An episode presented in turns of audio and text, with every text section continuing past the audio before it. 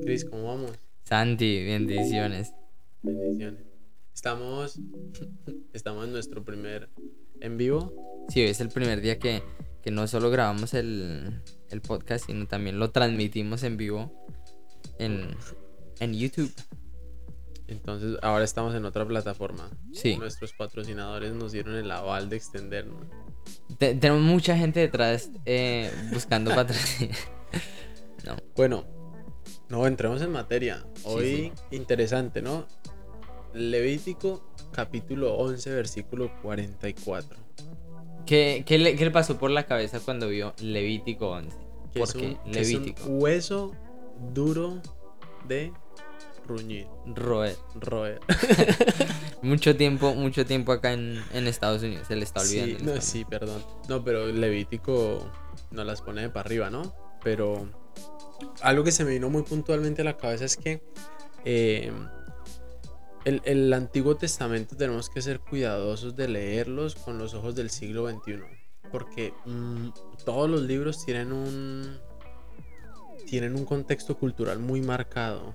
Lo que nosotros entendemos hoy en siglo XXI no pasaba en esa época porque es que fue hace muchísimo, fue hace miles y miles de años. Entonces, Cierto. uno ser cuidadosos con eso en el Antiguo Testamento y Levítico y claro, una eh, intención clara. especialmente el pasaje de hoy está hablando de muchos animales que, que hacían impuros a las personas. eh, Ritualmente impuras a las personas. Y, y en ese contexto específico, ¿qué cosas estaban pasando? ¿Qué era lo que se hacía en las culturas de alrededor con esos animales? Que el Señor dice, momentico, Claro. porque el, el animal que se arrastra, la serpiente, para el hebreo, tiene pues, un, como un bagaje fuerte, ¿no? Es, es la que la serpiente la que tienta a Eva. Sí. Entonces, hay muchos de los animales en, en- en la cultura de ese momento tenían cierta relevancia.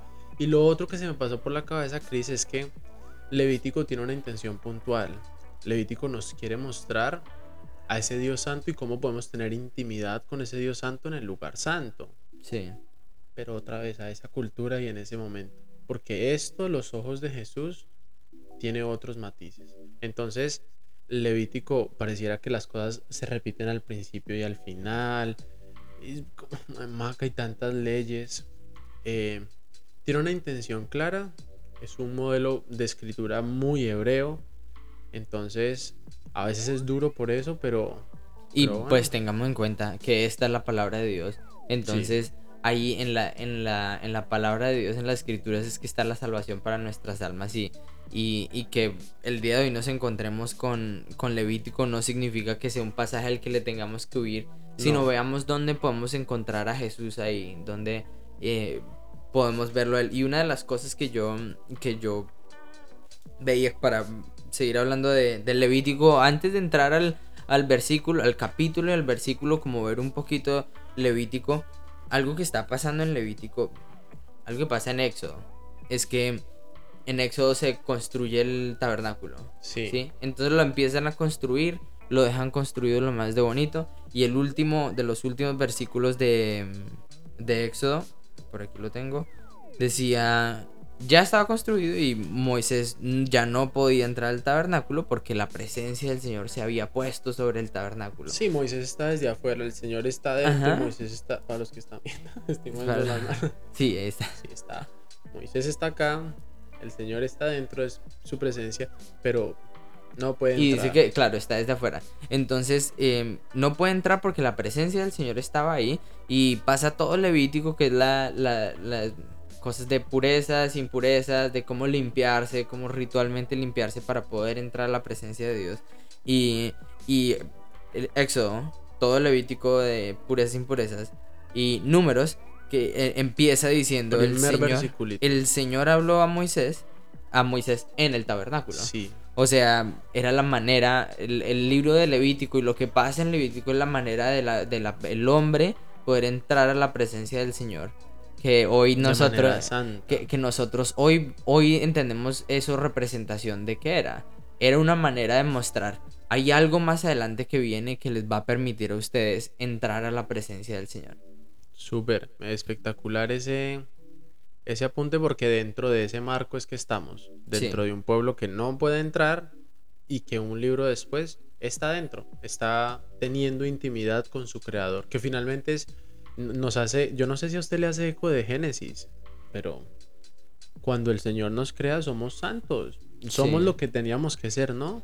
Y la presencia del Señor está en medio de nosotros y no había que hacer nada, el Señor estaba con nosotros. Sí, sí. Pues, bueno, pasó lo que pasó y, y el Señor en su misericordia está mostrando, bueno, yo quiero volver a tener intimidad con mi pueblo. ¿Qué vamos a hacer? Algo que yo, entramos ya a Levítico y algo que yo aprendí de Levítico antes de entrar al versículo es que la impureza no es necesariamente pecado. Cierto. Hay varias cosas. La impureza de la que está hablando acá, ¿no? Diferentes tipos. Es que, es que toca todo, ¿no? Toca qué pasa si usted mata un animal por accidente o un vecino por accidente, porque eran cosas que pasaban en la vida real. ¿Qué pasa cuando la mujer está con el periodo, con la menstruación? No, no es impura porque haya hecho algo malo, pero es un momento en donde no es de acercarse al Señor. Entonces, la impureza no es necesariamente el que tiene lepra. Claro. Y, y mire cómo empieza la mujer con menstruación, con el flujo sanguíneo, se le acerca a Jesús y se purifica. Y el leproso se acerca a Jesús y se purifica. Entonces, esto con los ojos de Jesús coge, un, un, matiz diferente. Pero entremos en versículo, Chris. Sí, nosotros para el, para el día de hoy tenemos el versículo, versículo 44. ¿Cómo dice el versículo 44, Santi? No tengo. Yo sí tengo mi Biblia, la voy a mostrar aquí, bien grande. Ahí se ve, ahí se ve. Ahí se ve. 44. Yo soy el Señor su Dios, así que santifíquense y manténgase santos, porque yo soy santo no se hagan impuros por causa de los animales que se arrastran. Sí. Ese es el versículo. Sí, es el versículo. Y cuando nosotros vemos, cuando nosotros vemos como desde el principio, eh, empezaba a decir qué clase de animales los qué contacto con qué clase de animales los hacía impuros. Entonces hablábamos de pezuñas, de pezuña dividida era. Sí, sí, sí. Y de y roedores. Sí. Y bastante específico. Y algo que a mí me parecía interesante en, mi pequeña investigación que hacía es que, por ejemplo, si en el campamento israelita encontraban una rata muerta, pues tenía que haber una manera para, para, sacarla. Para sacarla. entonces, guantes de látex. Entonces tenían que, tenían que ser, tenían que sacarla de la manera apropiada y y aparte de, de, de sacarle la manera apropiada, eh, tenían que lavarse de cierta manera y eso les iba a prevenir de algunas enfermedades. Entonces, en eh, siglos después, durante, durante la, la plaga bubónica, creo que se llama así, eh, una, una cosa que mató a una cantidad de gente, el, pueblo, el pueblo judío con los que menos murieron por, la, por los rituales que ellos tenían de, de, de echar los cuerpos de los cadáveres de las ratas y cosas así. Y, y, pues preciso los culparon de, de brujería y estaban diciendo que ellos tenían que ver con eso, pero...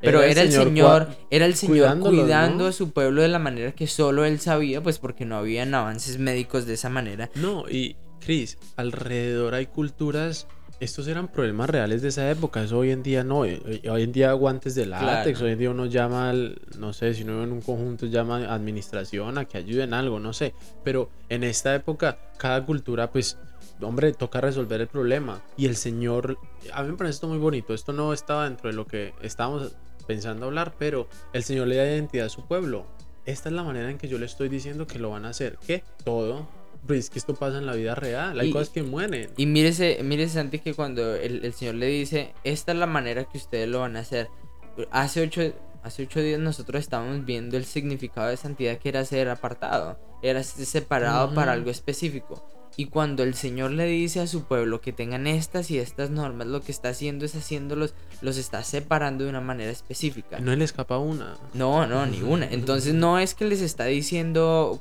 en este momento cuando les, está diciendo sean santos, no solo es sean oh, así santos, sino le está diciendo sean separados. Ustedes como, ustedes como hijos míos tienen que ser diferentes tienen que actuar diferente, tienen que ser de una manera diferente. Y ahí el concepto de obediencia nos empieza a cambiar un poco, ¿no? Porque es, es el Señor diciéndonos, hombre, es que yo, hágame caso que yo lo amo, hágame caso que esta es la mejor manera, no es como obedézcame porque sí, esto lo hemos hablado, la dejo rebotando, esta la dejo rebotando, obedecer antes que entender. Y esto es una muestra clara del Señor diciendo, obedezcan antes de entender, difícil explicar esto, pero todo esto tiene un, un ay, me parece que tiene un poquito más de profundidad. Sí. Y es mirarlo con esos ojos de amor, un Dios que está amando y que su intención final es que el pueblo se sienta amado. Y no sé si tiene algo más de acá porque estoy que me doy un brinquito al. No, no, no, sí tiene, sí, sí, tiene que ver que nosotros, nosotros vemos esa clase de amor. Yo iba a lo mismo. Nosotros vemos esto, el Señor diciéndoles, hagan esto, ustedes van a ser separados, van a ser diferentes. Eh, y esa, esa, es la clase de santidad que el Señor está diciendo. Y, y vemos como, como eh, Daniel y sus amigos cuando ellos deciden tomar una dieta diferente, cuando ellos deciden hacer las cosas diferentes. Es eso, e-, ellos básicamente estaban siendo santos, estaban siendo santificados con lo que estaban haciendo, separados. Entonces hoy nosotros entendemos de una manera un poco más completa lo que es ser eh, santificado, pero cuando en ese versículo dice, sean santos porque yo soy santo, dice el, Señor su Dios, le está diciendo, ustedes tienen que ser diferentes, ustedes tienen que ser separados. Y, y como para de una vez que, que, entendamos si alguna persona dice, oiga, ¿y esto porque a mí no me rige? ¿Por yo, porque yo no puedo comer estas cosas? porque yo sí puedo comer hoy en día estas cosas? En, en Hechos 15 hay un concilio, el concilio de Jerusalén, en los que eh, deciden, bueno, estas cosas, si alguno quiere llegar a Cristo, alguno que no sea judío, concilio tiene de conciliar. Se sentaron a decir, tenemos diferencias, vamos a llegar entonces, a un acuerdo. Entonces vienen los cristianos y dice, si alguno que no es judío va a ser cristiano, no tienen necesidad de seguir la dieta que, que llevan los judíos de toda y súper respetuoso, porque como le quito a un judío que toda su vida ha vivido con esto, llegó Jesús, están entendiendo qué fue lo que Claro, o sea, si, si usted como cristiano hoy en día está eh, agarrando la Biblia y está diciendo, ay, yo como que estoy metiendo la pata al comer todas las cosas que como o toqué una rata en estos días porque tengo una rata, una rata mascota, pues ahí sí, no, no, tranquilo, o sea, eh, lo, que, lo que nos está diciendo la palabra es que, que nosotros tenemos, que, que esto era para el grupo específico que estaba viviendo en ese momento específico y que nosotros hoy tenemos eh, toda la palabra en la cual nos podemos apoyar. Dígame. Yo me vuelvo un poquitico en años, en capítulos en la Biblia, en años en la vida real, cuando hay un evento en donde eh, un centurión, alguien de, de la guardia, eh, manda a llamar a Pedro porque tiene una visión y el Señor le dice, manda a llamar a Pedro y manda como a sus criados y, y Pedro está, está dormido y, y tiene una visión. Y en la visión él está en el techo de la casa y ve que baja una sábana preciso con estos animales, ¿no? Dice, en ella había toda clase de cuadrúpedos como también reptiles y aves. A veces estoy en Hechos capítulo 10 versículo 12. Levántate Pedro, mata y come, le dijo una voz. De ninguna manera, Señor, replicó Pedro, jamás he comido nada inmundo. Y la voz le dice que, que lo mate y que coma redondeo con esta idea. El Señor le dice, o la voz le dice, no llames impuro a lo que yo he llamado puro. Y ese es el Señor. El Señor vino a cambiar las reglas del juego, a mostrarnos amor. Este Cornelio necesitaba amor. El Señor había preparado para que Pedro fuera a predicar las buenas nuevas, el Evangelio. Y Pedro lo tiene que entender, tiene que romper, eh, hijo de Maca, ese paradigma a la luz de Jesús. Esto solo se entiende a la luz de Jesús. Esto no es que uno vaya por ahí por la vida escogiendo qué hacer y qué no hacer y cómo hacerlo. No, a la luz de Jesús esto tiene un mensaje profundo. No llames puro a lo que yo he no llames impuro, perdón, a lo que yo he purificado. Y nosotros somos purificados en el Señor. Nosotros no nos manchamos del Señor, nos dice, y con esto no se impurifique. no se despurifique. No se despurifique. Pero la purificación viene del Señor. No tocar los animales es para no ser impuro. Pero eso no nos hace puros. Lo que nos purifica es ir a la presencia, a la intimidad de nuestro Dios, de nuestro Creador. La, la, pureza lo que hacía era santificar, o sea, separarlos. Y, y, y yo creo que pues esto, esto creo que sería lo que, lo que yo saco de este pasaje.